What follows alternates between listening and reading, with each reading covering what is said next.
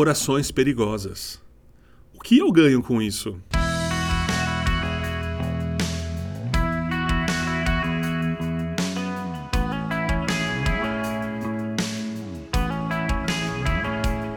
É bem provável que você tenha consciência de que deveria orar mais. Talvez com mais paixão, com mais fé. Você quer falar com Deus e ouvi-lo, compartilhar de uma conversa íntima, como você faria com o seu cônjuge ou com o seu melhor amigo, mas talvez não sabe muito bem como. É provável também que você viva em uma zona de conforto em relação a Deus. Nem pega fogo, nem morre de frio. Talvez as suas orações são mornas. Cristo nos ensinou que Deus odeia orações espalhafatosas. E talvez seja esse o motivo pelo qual suas orações sejam talvez sem graça, porque você exagera na cautela ao orar.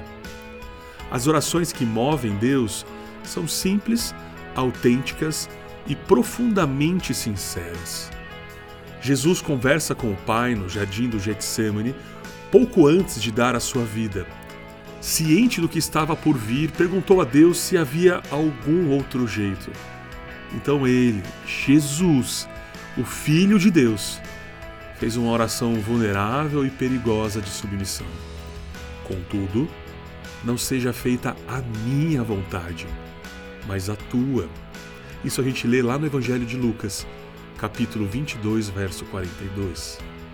Quando nós procuramos nos comunicar com Deus por meio de uma oração verdadeira, vulnerável e íntima, ele estoura a bolha do o que eu ganho com isso e nos convida a confiar nele, quando não sabemos o que ele fará a seguir. Jesus nunca pede para fazermos algo que ele próprio não faria. Ele também vivia uma fé perigosa. Tocava em leprosos, demonstrava graça com as prostitutas e se posicionava cheio de coragem diante do perigo. Depois nos disse que poderíamos fazer o que ele fizera e ainda mais. Por isso, a gente não pode nos dar por satisfeito pedindo Deus abençoe essa comida ou ser comigo hoje. Quando nós começamos a pedir coisas como sonda-me, quebranta-me, envia-me em oração, nós podemos ter que atravessar vales, enfrentar ataques, provações, sofrimentos, dificuldades, até mesmo ficar com o coração partido mas também haverá a alegria da fé, o assombro dos milagres, o alívio da entrega e o prazer de agradar a Deus. Quando vocês orarem, não sejam como os hipócritas que gostam de orar em público e nas sinagogas, nas esquinas, onde todos possam vê-los. Eu lhes digo a verdade: eles não receberão outra recompensa além dessa.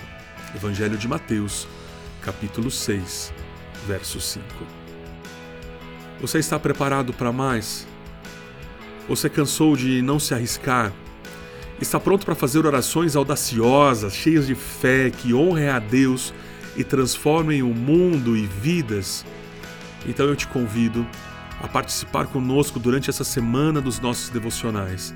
Nós vamos meditar à luz das Escrituras como nós podemos fazer orações perigosas, como nós podemos conversar com Deus e conversar de verdade e ouvi-lo de verdade. Chegou a hora de parar de fazer orações seguras e começar a fazer orações perigosas.